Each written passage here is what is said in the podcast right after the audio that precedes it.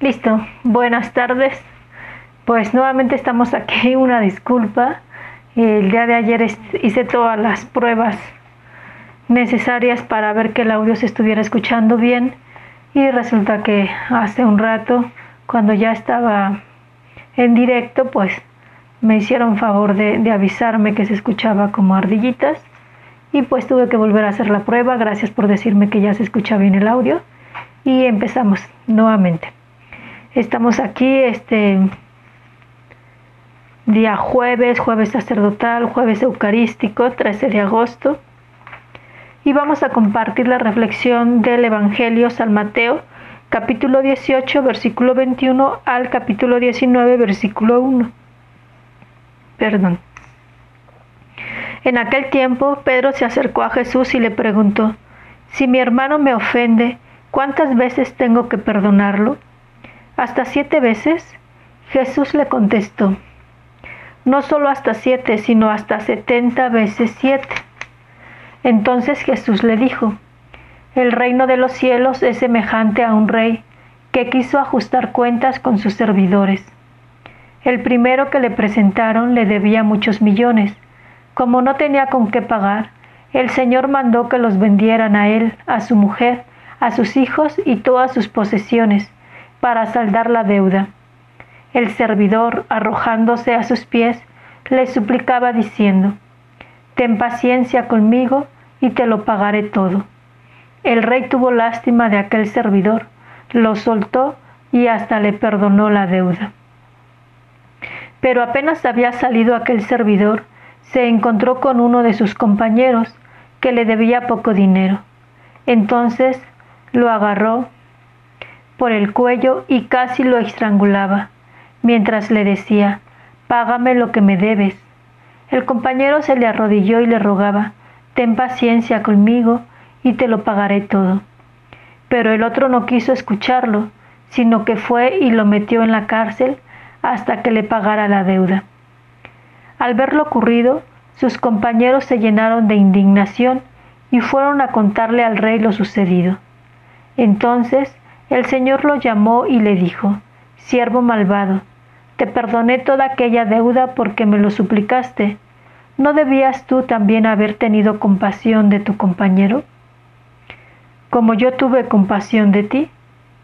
Y el Señor encolerizado lo entregó a los verdugos para que no soltaran hasta que pagara lo que debía.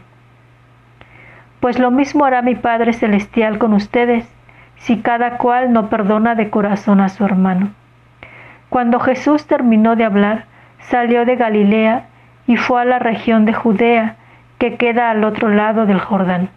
Palabra del Señor. Gloria a ti, Señor Jesús. Muchas gracias, Amparo, por decirme que se escucha bien. Em, bueno, eh, gracias a los que están sintonizando. Eh, esta lectura me hace recordar aquel pasaje del Evangelio donde se le acerca una, dice ahí, una pecadora publicana a, Jesús cuando está en una reunión y empiezan a cuchichear los que están ahí alrededor, ¿no? Y, dicen, si supiera quién le está abrazando, quién le está cogiendo los pies, quién se los está lavando, pues no dejaría, ¿no? Y, y yo creo que esa es la clave, ¿no? Cuando nosotros sabemos que se nos ha perdonado, cuando nosotros sabemos de, qué estiércol nos han sacado, cuando nosotros nos hemos sabido mirados, amados y no juzgados, y eso es lo que cambia nuestras vidas y eso es lo que nos hace misericordiosos para con nosotros. Eso nos hace no señalar al otro sino acogerlo de la misma manera que nosotros hemos sido acogidos. Y yo te pregunto, eh, ¿qué es lo que tú has vivido? ¿no? Si, si tú has vivido una situación parecida en la que te has experimentado, pues como las personas que, que convivieron con Jesús ¿no? en su tiempo, que se sintieron miradas, que se sintieron abrazadas, que sintieron tomadas en cuenta, que no se sintieron juzgadas ni señaladas por Jesús. Porque entonces ese será la clave del cómo tú vas a ser con el otro. ¿no? Esa será la clave de cómo tú decidas vivir tu fe y tu religiosidad. Porque si nosotros no hemos experimentado en profundidad ese amor y ese perdón, la verdad, discúlpenme que se los diga de esa forma, vamos a vivir una fe y una religión eh, legalista, donde importa más la ley que la persona. Y no me refiero que esté en contra de la ley. Eh, a diferencia de lo que se dice en México, que la ley se hizo para violarla, eh, las leyes tienen un, un sentido de sabiduría, tienen un contexto de, ¿cómo podría decirse? De experiencia a través de la práctica y a través de lo que ha funcionado y no funcionado es que se llega a hacer una ley, ¿no? una norma. Lo que pasa es que, como ya otras veces lo, he compartido, nosotros nos quedamos con nuestras, eh, ¿cómo podría decirlo? Con nuestra doctrina, con nuestras eh, catequesis, como esas enseñanzas que te dicen, si te portas bien, te va, te va a ir bien con Dios, ¿no? Si te portas mal, te va a ir mal con Dios, al igual que como lo hacíamos con mamá o con nuestros profesores. Y no alcanzamos a rescatar como la verdadera sabiduría, ¿no? La riqueza de la riqueza que conlleva cada uno de esos, por ejemplo, me sitúan los mandamientos, ¿no? Eh, no robarás, ¿no? No adulterarás, ¿no? Respetarás a tu padre y a tu madre. A veces nos quedamos como normas. Yo a veces les decía a los jóvenes, mira, tú te sabes los mandamientos mejor que yo. El problema es ese, que te los sabes nada más, pero no los haces vida, o sea, no les has sacado el verdadero jugo para que realmente los reconozcas como un principio, como un valor de vida y nada más los estás viendo como una regla que se tiene que cumplir, pero como una regla que pesa. Y, y esa es la parte, ¿no? O sea, que, que donde nosotros necesitamos dar el paso, empezar a tener una relación personal con Dios y que ojalá que estar escuchando estas reflexiones te lleven a querer estar con Él, a querer profundizar en su palabra, a querer estar perdiendo el tiempo con Él, ¿no? A veces decimos no tenemos tiempo, ¿no? Y yo me quedo pensando, ¿y si le restas cinco minutos al tiempo que estás en el Face? ¿Y si le restas cinco minutos al tiempo que estás en el WhatsApp? ¿Y si le restas cinco minutos al tiempo que estás en YouTube? ya hiciste 15 minutos, ¿no? Y búscale por ahí otros cinco minutos para que de menos se te hagan 20 minutos al día en donde tú cojas tu misal, donde cojas tu Sagrada Escritura, donde descargues tu celular, eh, la aplicación de la palabra de Dios y te metas a leerlo y hagas silencio y ver qué te dice a ti personalmente. Donde ya en los lugares que se permite estar en, en un templo, vayas a perder el tiempo ahí ante el sagrario y a compartirle lo que llevas dentro. No importa que empieces a ir a decirle todo lo que traes cargando, ¿no? Después vas a ir viendo cómo se va a ir haciendo un silencio, un silencio, ¿no? Donde vas a permitirle a él hablar. Eso es lo que te va a hacer posible actuar como el, como el amo de aquí, el amo bueno, el que le perdonó al, al siervo la deuda que tenía. Pero definitivamente este siervo pues no miró con amor lo que se le había dado no vivió con amor lo que se le había dado. Por eso es que en cuanto sale, o sea, actuó en una esquizofrenia bárbara, ¿no? O sea, a él se le perdonó todo. Iban a ser vendidos no solamente todos sus bienes, iban a ser vendidos su esposa y sus hijos. ¿Y él? Y, y eh, se me fue el nombre, perdón, el jefe, eh, le perdonó todo todo, absolutamente todo. era para que si él sale de esa experiencia y se encuentra a esta otra persona, le dijera no te preocupes, ¿no? A lo mejor le hubiera dicho, mira, ¿sabes qué? De verdad a lo mejor no te puedo em, perdonar como tal la deuda, ¿no? Como lo han hecho conmigo porque tengo varias cosas. Eh, pero, pero te doy un tiempo. Y no, o sea, actuó peor de como lo iban a tratar a él. Eso está hablando de que te acercas, efectivamente, él se acercaba a su amo como un esclavo, ¿no? No, no, no logró ver en el amo esa actitud de perdón. Por eso es que él tampoco da ese perdón. Y la pregunta indudablemente es tú desde dónde te mueves. ¿no? ¿Te mueves como hijo? ¿Te sabes hijo del Padre? Porque en cuanto tú te sepas hijo del Padre, vas a empezar a trabajar en tus actitudes y en tus decisiones, por lo tanto en tus acciones, para que empieces a ser hermano y hermana. No va a ser magia. Los malos hábitos tuvieron un proceso para hacerse. De la misma manera, se tiene un proceso para quitar malos hábitos y hacer buenos hábitos, que son las virtudes. Pero no cabe duda que cuando tú tienes la experiencia del amor y del perdón, tú tratas de dar lo mejor de ti. Y aquí sí quiero advertirte algo. Cuando uno experimenta este amor tan grande de parte de Dios, uno en así en iba a decir recompensa, pero no recompensa. En gratitud, lo que quiere es vivirse eh, de la mejor manera y dar lo mejor de sí.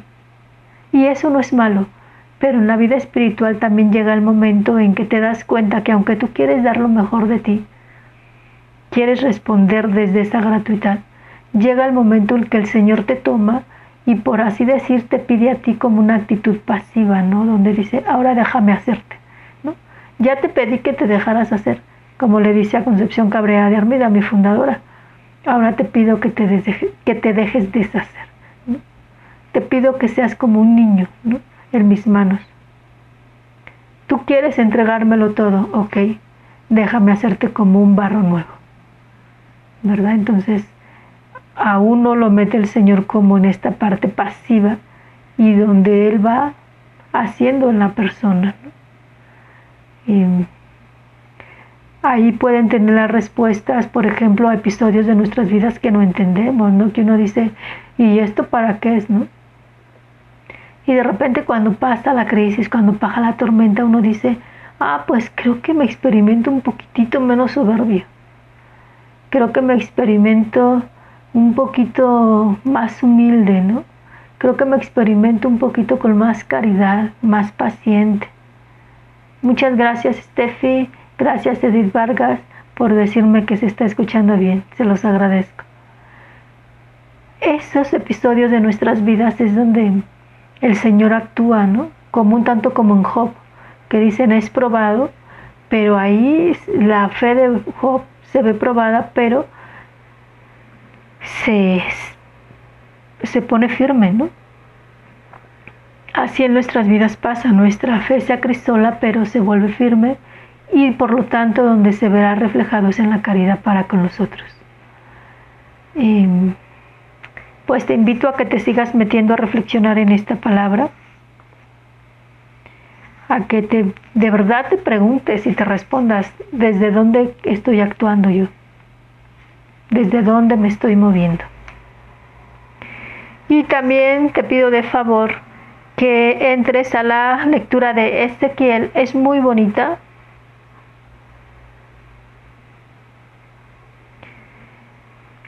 es capítulo 12, versículo del 1 al 12.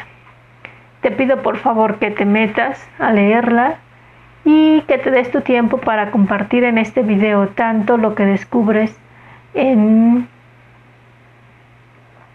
en la lectura del Evangelio de Mateo como en la lectura de Ezequiel que te invito a que te metas. Dios te bendiga, recuerda, la fe compartida se enriquece y se fortalece. Muchas gracias, tu hermana María Guadalupe Ortega Sánchez, religiosa de la Cruz. No te olvides orar hoy por los sacerdotes. Em, ofrecerlo todo en unión con Jesús, todo lo que hagas, todo lo que vivas a nivel sentimientos, a nivel emoción, em, a nivel práctico en trabajos, actividades que tengas. Me despido, ya se terminó el tiempo en uno de los plataformas de los podcasts. Dios te bendiga, un fuerte abrazo, bendiciones.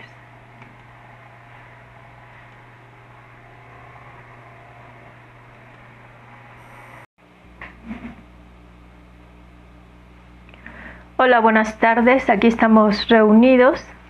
Buenas tardes para los que ya están conectados en el canal de YouTube, aquí en las plataformas de podcast de Anchor, de mm, Spreak y Spotify. Bueno, Spotify. Ay, perdón por las pronunciaciones. Bueno, buenas tardes nuevamente. Em, pues aquí estamos en esta gran celebración, en este gran día que celebramos a nuestra Madre del Cielo la Asunción de la Santísima Virgen María, una gran solemnidad. En la iglesia celebramos algo así como decir en tres formas lo que es la, las fiestas, ¿no? La solemnidad es como la categoría más grande, así como que echamos la casa por la ventana, algo muy, muy grande. Después de la fiesta, ¿no? Reconocemos la grandeza de Dios. Ahí y lo más chico, lo más pequeño es la memoria, ¿no? Que conmemoramos, ¿verdad? La grandeza de Dios en, en pues en la persona, en el santo, en, en la venerable o el siervo de Dios que en ese día recordamos. En este caso estamos celebrando nada más y nada menos que la Asunción de la Santísima Virgen en cuerpo y alma, que es uno de los dogmas que declara la Iglesia. Dice la Inmaculada Madre de Dios, la siempre Virgen María, fue asunta en cuerpo y alma a la gloria del cielo, al terminar su vida mortal. Con estas palabras define el Papa Pío XII el dogma de la Asunción de la Santísima Virgen. Este lo declaró en 1950, siendo una consecuencia de la maternidad divina. La Asunción de Nuestra Señora constituye para todos los seres humanos una prenda de esperanza y una promesa de resurrección. ¿Cómo fue? La verdad que no sabemos, ¿no? Pero precisamente es un dogma por eso, porque es algo que creemos y eh, podría decirse no refutamos, ¿no? Hola Amparo, buenos días. Gracias. Eh, pues sí, aquí estamos. Ayer no, no pude, fue un día muy ocupado y, y, no pude, los estuve encomendando, claro que los eché de menos de no, de no conectarme y el día de hoy pues este hasta en este momento es que me he podido conectar. Gracias Amparo. Eh, les decía, eh, no sabemos, o sea, el, el, dogma es eso, ¿no? Es, es un misterio de fe que creemos. Um, en estos días, yo, yo les pongo más o menos un ejemplo, ¿no? en estos días me estaba acordando de... Mm, mi edad actual es 43 años, estoy a punto de cumplir 44. Y, y para mí tener 43 años era un anhelo muy, muy grande, muy bonito, porque me recordaba la edad en que mi mamá tuvo a mi hermana menor, ¿verdad? Eh, para mí fue un, un gran ejemplo, ¿no? O sea, porque es decir, pues 43 años ya no es estar así como un bebé, ¿no? Un adolescente. Y para mí fue un gran ejemplo, o sea, el, decir dio la vida, ¿no? Y, y, tuvo a mi hermanita y salió adelante. Y, y recuerdo mucho, el empeño con el que, eh, con, con, la que la crió, ¿verdad?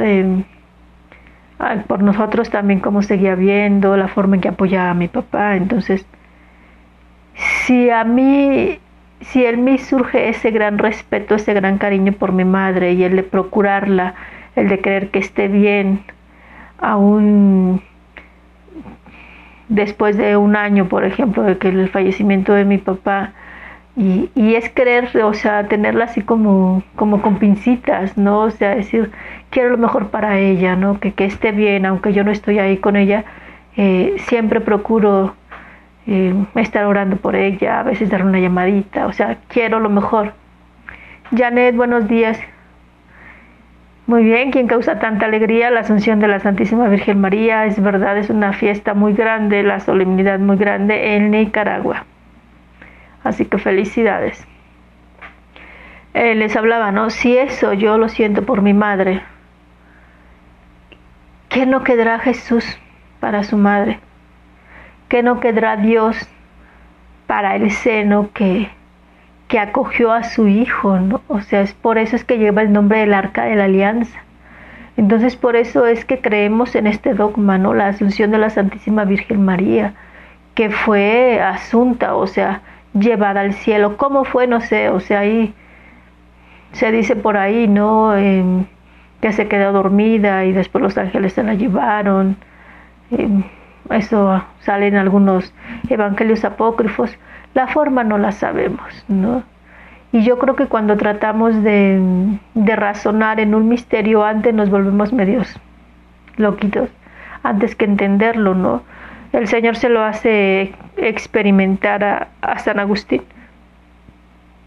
Cuando él ve que están en la playa y ve a un niño que hace un hoyito ahí en la playa, en la arena, y ve que empieza a traer eh, agua del mar al hoyito. Y entonces le dice, niño, ¿qué estás haciendo? Dice, es que estoy tratando de meter el mar a este hoyito. Y él dice, pues cómo no, o sea.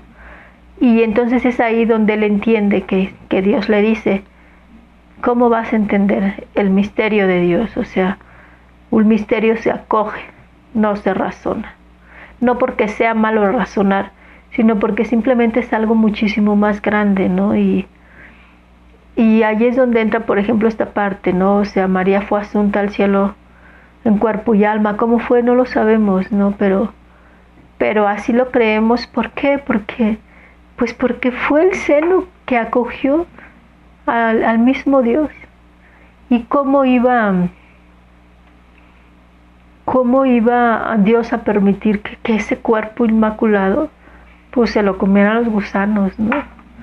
Me viene ahorita el pensamiento em, nuestra fundadora, Concepción Cabrera de Armida, ahora venerable.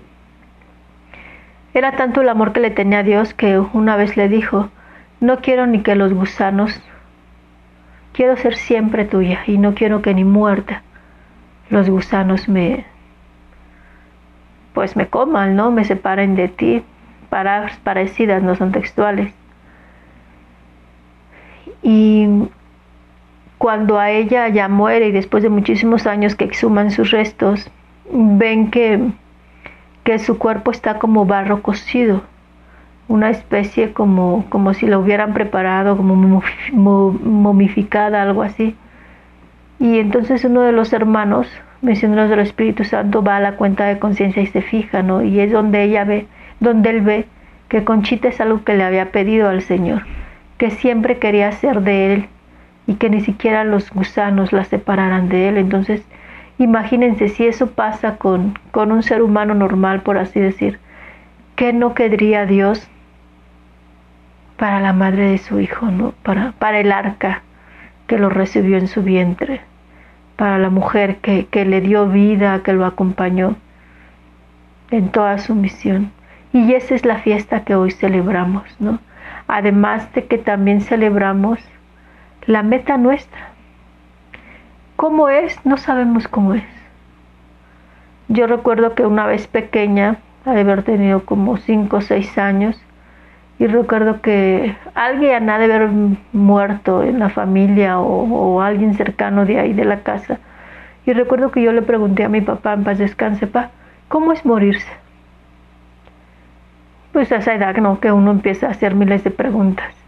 Y yo creo que mi papá se sintió impotente y me dijo, pues hasta ahorita no ha resucitado ningún muerto, ¿no? Para, para que no los haya, venga a decir yo luego entré en broma y broma, así cuando le platico cosas, le digo, a pasito pues, ahora sí podrías decirme cómo es morir, ¿no? O sea, cómo, cómo es estar allá con el Señor, porque pues por más que uno se lo imagina, pues no. le digo, yo te imagino como anonadado ahí, ¿no? Como viéndolo y, que, como viendo una luz y que, y que no te distraes, ¿no? Pero, pero no sabemos cómo es. Y esa es nuestra meta final. Esa es nuestra meta final, o sea, el, el que así como María fue asunta al cielo en cuerpo y alma, eh, nosotros lleguemos a la presencia de Dios. ¿Cómo va a ser? No sabemos, ¿no? Nosotros lo que sabemos es lo que vemos de este lado, ¿no? Cuando ha fallecido un pariente, cuando ha fallecido un amigo, un conocido, ¿no? Sabemos que el cuerpo queda aquí, pero en fe creemos que nuestra alma se va con él. ¿Cómo no sabemos cómo es? Pero es eso nuevamente es un misterio de fe. Y, la solemnidad del día de hoy nos tiene que llevar a eso, ¿no? A creer que somos de paso en este mundo. Nuestra meta está allá. Y bueno, vamos a dar lectura. Los invito a que se metan a leer las lecturas de, del día de hoy, por favor. Yo voy a tomar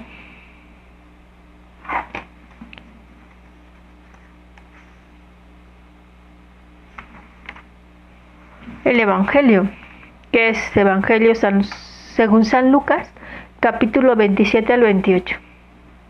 Y fíjense lo que les digo, ¿no? O sea, todos estamos llamados, o sea, celebramos la Asunción de María, pero a fin de cuentas es nuestra fiesta porque es a lo que estamos llamados. Dice, en aquel tiempo, mientras Jesús hablaba a la multitud, una mujer del pueblo gritando le dijo, Dichosa la mujer que te llevó en su seno y cuyos pechos te amamantaron. Pero Jesús le respondió, Dichosos todavía más los que escuchan la palabra de Dios y la ponen en práctica. Palabra del Señor.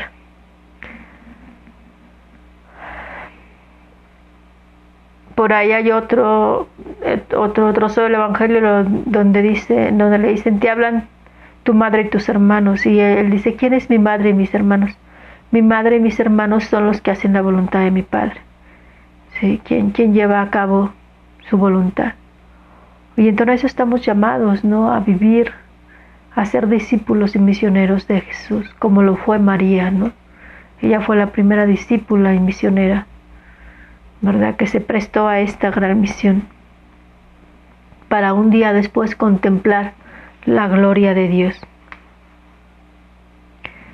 La primera lectura está tomada del libro de Crónicas, capítulo 15, versículo del 3 al, al 16 y después del versículo 10, del capítulo 16, el 1 y el 2. Dice así: en aquellos días David congregó en Jerusalén a todos los israelitas para trasladar el arca de la alianza al lugar que le había preparado. Reunió también a los hijos de Aarón y a los levitas. Estos cargaron en Perdón, estos cargaron en hombros los travesaños sobre los cuales estaba colocada el arca de la alianza, tal como lo había mandado Moisés, por orden del Señor. David ordenó a los jefes de los levitas que entre los de su tribu nombraran a cantores para que entonaran cantos festivos, acompañados de arpas, cítaras y platillos. Introdujeron pues el arca de la alianza y la instalaron en el centro de la tienda que David le había preparado. Ofrecieron a Dios holocaustos y sacrificios de comunión. Y cuando David terminó de ofrecerlos, bendijo al pueblo el nombre del Señor. Palabra de Dios. Si imagínense al arca le daban ese homenaje, ese cuidado, porque ahí estaba la presencia de Dios, porque ahí tenían las tablas de la ley. Imagínense qué no vamos a hacer con María, ¿no? ¿Qué no iba a hacer Dios con María, que fue quien lo, llevó en su seno? Y ojo aquí, no la estamos adorando, pero si estamos venerando quién es. Madre de Dios. Madre de Dios. Y, esto es algo que, que es a venerar, ¿no? Que es a dar gracias, a respetar. Y la, y la forma que, que lo puedo comprender con minúsculas es lo que ya dije, ¿no? Si nosotros amamos y respetamos a nuestra madre porque siempre vimos a que hay algo que sufrió por nosotros, si fue la que nos llevó en su seno, que nos dio la vida, nos dio educación. Y tan solo por eso queremos un bien para ella. ¿Qué no va a querer Dios para la mujer que lo llevó en su seno. ¿Verdad? Entonces yo los invito a agradecer este gran misterio y pidámosle a María que nos dé la necesidad de querer ser santos, la necesidad, el anhelo de querer contemplar un día el rostro de Dios.